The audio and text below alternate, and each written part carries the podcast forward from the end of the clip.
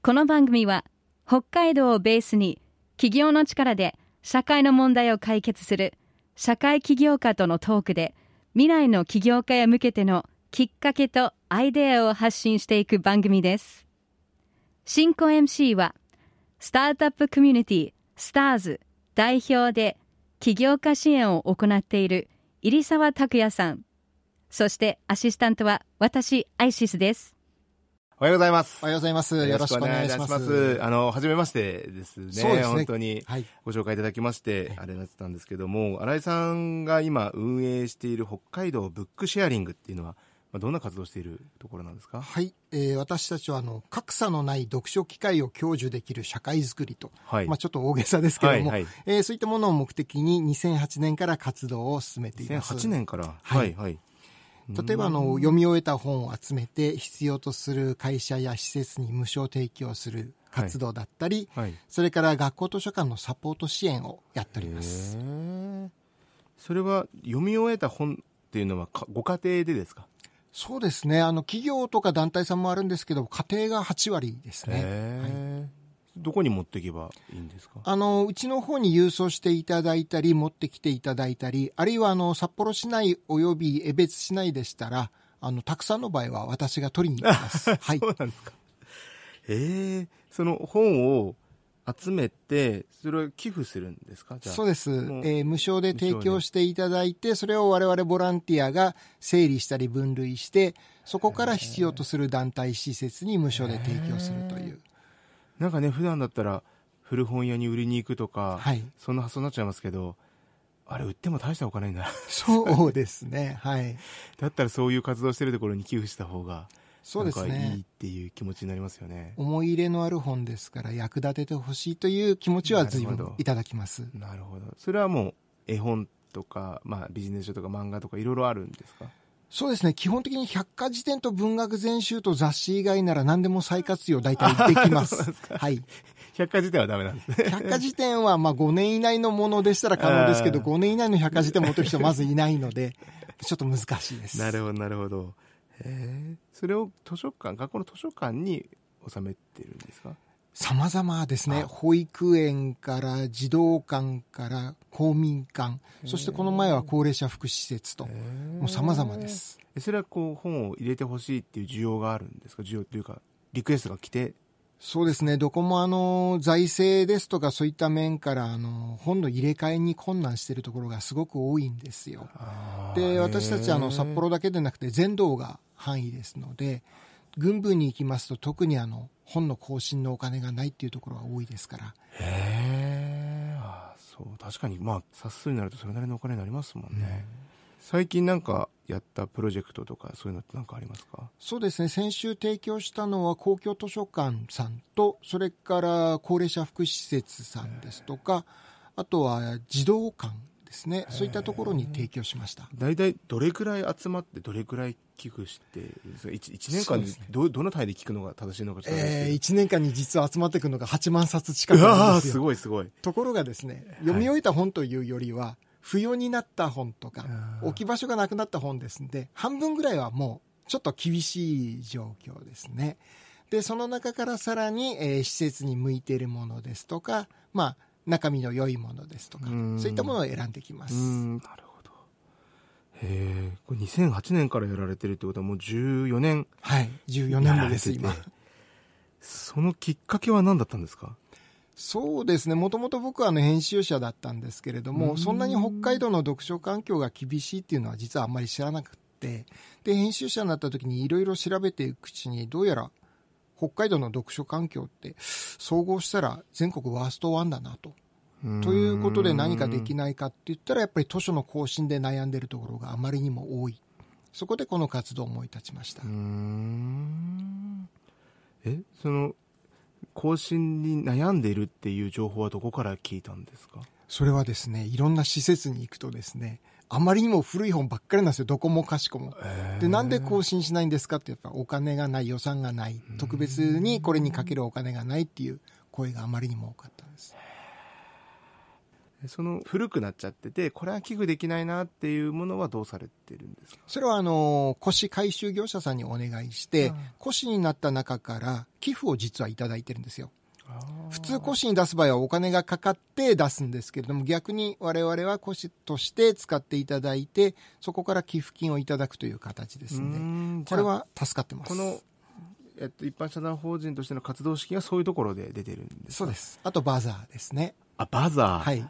えー、バザーはどんなことやられてるんですか？あのー、いただく本はかなり重複するんですよ。似たような本がいっぱい来るんですよ、ね。ですんで、それらは、あの、たくさん持ってても仕方がないので、バザーで販売して、それらで、まあ、いろいろ動いているという。まあ、ですから、あの、団体を動かしているエネルギー源が、まあ、すべて本だということで。はい。他のなんか企業からの寄付とかそういったものももありますね。個人の方企業団体あと表彰などで寄付をいただいてます。へえ素晴らしい。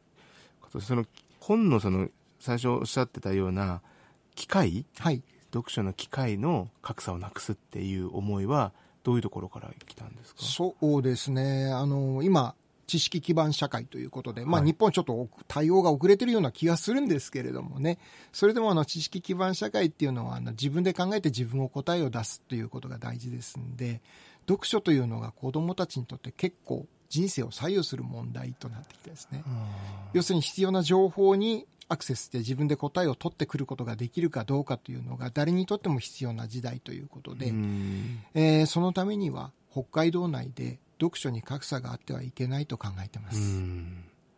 なんか今インターネットとかである程度の情報は取れたりとかするじゃないですか。はい、でもやっぱり本が大事っていうそうですね。そこのところをあの実は大学で教えてるんですけども、うんうん、インターネット情報というのは取り扱いが結構難しいんですね。整理されてない。まあ言ってしまえばまあ8割9割がゴミだというのがまあ実情ですんで、はいえー、そこからあのきちっとした情報を取ってくるのはかなり難しいんですね。ですんでやっぱり小学生ですとか中学生は本の中からあるいはまあ文章となったものの中から正しく掴んでくる。そういう能力っていうんでしょうかね。そういったものを培ってほしいと思ってます。えー、なるほど。今これ名刺拝見するとその大学の先生もやられてるんですか？あはい。どんなどんなことを教えられてるんですか？大学は2つ今非常勤講師をやってまして社会問題ですとかあとはボランティア論それから情報に関する講義などをやってます。うん。それはもともとの、えっと、編集者だった時のなんか知見かなんかでやられてるんですか？そうですね。そうなりますね。その前は新聞記者でしたのでそえー、その前は書店員ってまあそういったところで掴んできたものですかね。一生懸命やろうとは思ってます。はい。へえ。そうですか。この創業された時のなんか苦労したことっていうかですね。そうですね。本がいきなり集まりましたんで。まあまあそうですよね。えー、新聞社さんで出た途端、寄贈もそれから提供してほしいという本も双方からガッときまして我が家が一回本で埋まって大変家族に怒られたということでそこは苦労でしたね。へー他でやってるところはなかったんですか？えっ、とですね、福岡の方で情報だけをやり取りするっていう団体はあったんですよ、NPO で。本を寄贈したい、本が欲しいというのの情報をマッチングさせるっていうのがありまして、でもそれだとちょっと、なんか、物足りないなと思って、本の現物を集めて本の現物を持っててもらった方がいいのかな、みたいな感じでスタートしました。へいや、素晴らしいなと思いますけど。Stars Social Change 今日は一般社団法人北海道ブックシェアリング代表理事新井博明さんをお招きしています。ここからは新井さんの人物像を聞いていきましょうか。ご出身はどちらですか？えっと、北見市です。北見市。あ、そうなんですね。札幌にはいつぐらいからいらっしゃる札幌は15年ぐらい前ですね。もうずっと現役頃はもう北見の方に住んでられそうですね。大学が旭川で、その後旭川で勤め出したんで、札幌、旭川、北見が同じぐらいなんですかね。ああ、そうなんですか。へえ。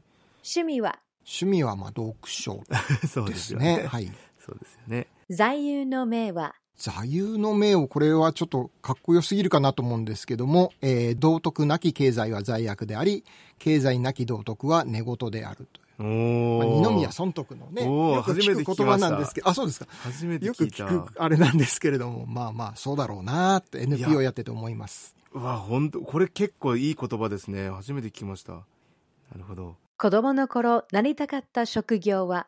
そうですね、音楽評論家になりたかったですね。はい。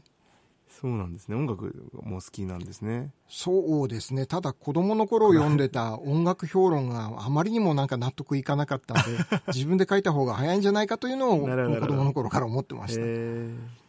癒しの時間は？は読書ですね。なるほど、えー、読書に飽きたら本を読むっていう感じですね。なるほど。はい。ありがとうございました。でも新井さんが今これをやっているそのやりがいとかモチベーションっていうのはどういうところからきますか？モチベーションは別としてもやりがいを感じるのが難しいんですよね。えー、その施設単位で課題が解決しても北海道全体で見ればやっぱり悪化の方に傾いてるなと感じますんで。そうなんですか。うん、それだけやってもやっぱり足りないってことですか？そうですね。意識が向いてないっていうのもあるんですよ、読書の方に。先ほど言った、この子供たちにとって読書と、えー、学びとつなげることは大事なんですけども、なかなかそこにまで意識が及んでないケースが多いです。うん。そうですか。なんかこの、モチベーションというか、自分でこれをでも続けなきゃいけないじゃないですか、うんうん、続けていくのにどうしてもお金が必要だったり人も必要だったり、はい、結構辛いなって思うことがあると思うんですけどなんかそういうなんか今までこう心折れそうになったこととかないですか？そうですね。北海道でこれができる人間っていうのが本当に実は少ないんですね。本州行けばいっぱいいらっしゃるんですけども。北海道で、まあ、いらっしゃっても年配の方だったりするんで、まあ、やるしかないなと思ってます。14年続けてるってすごい継続力だと思うんですよね。しかもほぼボランティアじゃないですか。かやっぱり好き、何かがこう、突き動かす何かがあるわけですよね、やっぱり。そうですね。本見てると飽きないっていうのがありますよね。あえー、まあそうですね。次から次いただ,、いただいて、あ、こんな本もあるんだみたいな気づきにもなったりとかしますしね。結構本屋さんとかも行かれるんですか？そうですね。読んでない本がいっぱいあるのに本屋さんに行きますね。はい。あ、でもこれが人気なんだみたいな感じで。うん、なるほど、なるほど。そうですか。今後の夢、目標、なんかありますか？はい。えー、っと、ここまで続けてこれたのもやっぱり関わってくださった人々ですね。この熱意ですとか、それからまあ、その人方の人望ですとか、能力ですとか、それがすごく大きいんで、そういった方たちの能力を生かしつつ、我らのような団体が道内でいくつかできてくると、ちょっと良い方向に向かっていくんじゃないかなというふうに思ってます。んなんかその、今の本を寄付する方以外の活動みたいなのもやられてるんですか？そうですね。あの、読書環境の整備、何から手をつけていいのかわからないっていうケースが非常に多くて、アドバイスの要望が結構来ます。えー、それで、まあ2年ぐらい前からアドバイザーとして、えー、全道各地に赴いて、まあアドバイスする。えー、それから一緒に読書環境整備づくりを考える。場合によってはレクチャーするということをやってます。へえ、ど、どんなアドバイスされるんですか？そうですね。まず、ここに並んでる本は相当に、うん、きついので、もうね、子供たちと読書をつなげるには厳しいラインナップですんで、蔵書計画をちょっと一緒に作りましょうですとか、これとこれはもう棚から外しましょうとか、今こういった本の必要なんですけども、入ってないですね。小学校ではプログラミング教育始まってますけど、ないですねとか、そういう話をします。でその時の本も提供できるですか？そうですね。整備と、あの、提供とアドバイスは別々のケースが多いです。ニーズとしても。はい。じゃあ、その時の蔵書は、まあ何かしらの予算を立ててもらって、うん、その蔵書のラインナップをアドバイスするみたいな。そうですね。確かにそうですよね。何買っていいか分かんないですもんね。施設の人にとってみたら。何が流行ってるのかとか、何が教育にいいのかとか。あと、何捨てていいのかが分かんないっていうのが多いです。これ捨てていいんですか？って言うから、いや、当然ですね、みたいな感じで。やっぱ本って、古い本もずっとこう、重版されてる、いい本もあるじゃないですか、中には。えー、だから僕が見てた絵本も、僕の子供たちも見てたりするんですけど、なんかそれの、もういいところなんじゃないかなと思うんですけどね、昔の本って。えっ、と、これから本を読もうとする人たちにとっては、はいある程度本屋さんのような棚揃えでないと近づきがたいんですね。ある程度慣れ親しんだり、自分に親しみがあったり、そういうフックがあればいいんですけども、何もフックがないようなあの図書施設では、やはり綺麗で新しい本が並んでいるという、なんて言うんでしょうかね。最初の接触っていうのがすごく大事です。あそうなんですか。本屋さんみたいなラインナップっていうのもまた難しいというか、そこまで揃えることもなかなかできないじゃないですか。だからそこの、この本だけは置きましょうとか、うんうんその予算に応じてそれをこう選定されたりとかしてるそうですね。そうなります。あと嫌がる先生もいらっしゃるんで、こんな本屋みたいな本ね、あの、棚にしてみたいな感じの先生もいらっしゃるんですけど、いや、先生、あの、実はこういう理由がありましてと、まあ、こんこんと説明をするような感じです。そのアドバイスするところは、あ学校とかが多いんですか？先生今学校が多いですね。学校か。はい、じゃあ学校の図書館って言ったら、まあ、結構なボリュームの本があるところですよね。そうですね。そこに対してこれは捨てていいとかはい、そうです。これを出しましょうとか。うん、へえ、それはすごいな。でも全道でやられてるんですか？そうですね。ニーズがあれば全道各地に。この前は利尻まで行ってきました、ね、利尻まで。へえ、そこでどうなんですか？やっぱり利尻での格差を感じたりとかされましたか？その読書の。島だからあの劣ってるとかそういうことは全然なくて進んでるとこは進んでるし、うん、担当する人ですとか関わる人の意識がやっぱり一番大きいなというのが感じます。学校ってそもそも誰がその本を選ぶんですか？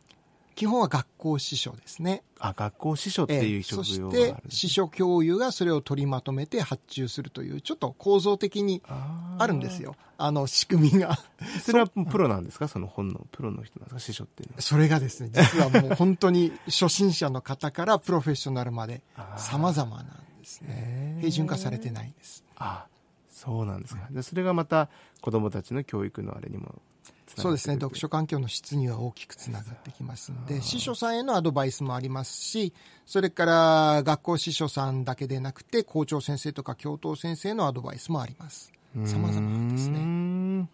校長先生とか教頭先生に言ってこういうふうにした方がいいですよって言ってこう下にどんどん伝わっていくみたいな意味ですか？そうですね。学校図書館の館長は校長先生ということが決まってるんであそうなんです、ね、本当は校長先生に出てきてもらわないとなんないんですよ。あそうなんですか、うん、へでもなんか僕らが学校にいた頃の図書室と今の図書室ってだいぶ違うんだろうなと思うんですけど、まあ、見る機会がないんで、ちょっと今の図書室ってどんな感じかわからないですけど。この20年で変わりました。20年様変わりですね。この20年で学校図書館に求められる機能ですとか質ですとか子どもたちのつながり方っていうのがもう大きく変わりました。それなんかきっかけがあったんですか？うん、やはりあの知識基盤社会の中での情報の整備ですとか情報教育という流れがあります。なるほど。ありがとうございました。で最後にですねこのこの番組はその起業や開業を目指す人たちっていう要は起業家ってやっぱり社会企業でやってる方もすごく多いと思っていてこの番組をやってるんですよね。なのでそういうまあ新井さんもこうやって自分で団体立ち上げてやられてる経験から今こう起業しよう自分で何か起こそうとしてる人たちに何かメッセージをいただけたらと思うんですけども。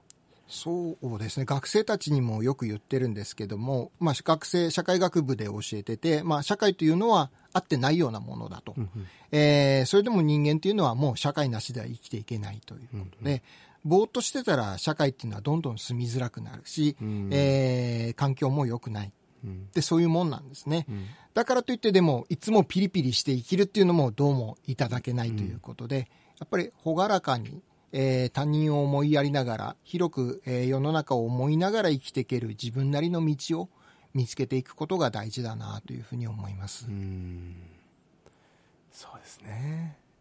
いや、本当その通りだなと思って今 聞き入っちゃってましたけど、でも新井さん自身がその自分でやろうって思った時に、こうなんか踏み出す勇気みたいなのって特になかったんですか？やっぱり周りの方々のうん協力ですとか、うんうん、えー、そういっった関心の示し方ですとかそこは大きいですね。あやらなくちゃというふうに感じますんで。なるほど、えー、自分自身はあんまり意欲のない人間ですんで、えー、やらこれだけやられてるんですから。素晴らしいなと思います。はい。ありがとうございました。ということで今日のゲストは一般社団法人北海道ブックシェアリング代表理事の新井博明さんでした。どうもありがとうございました。ありがとうございました。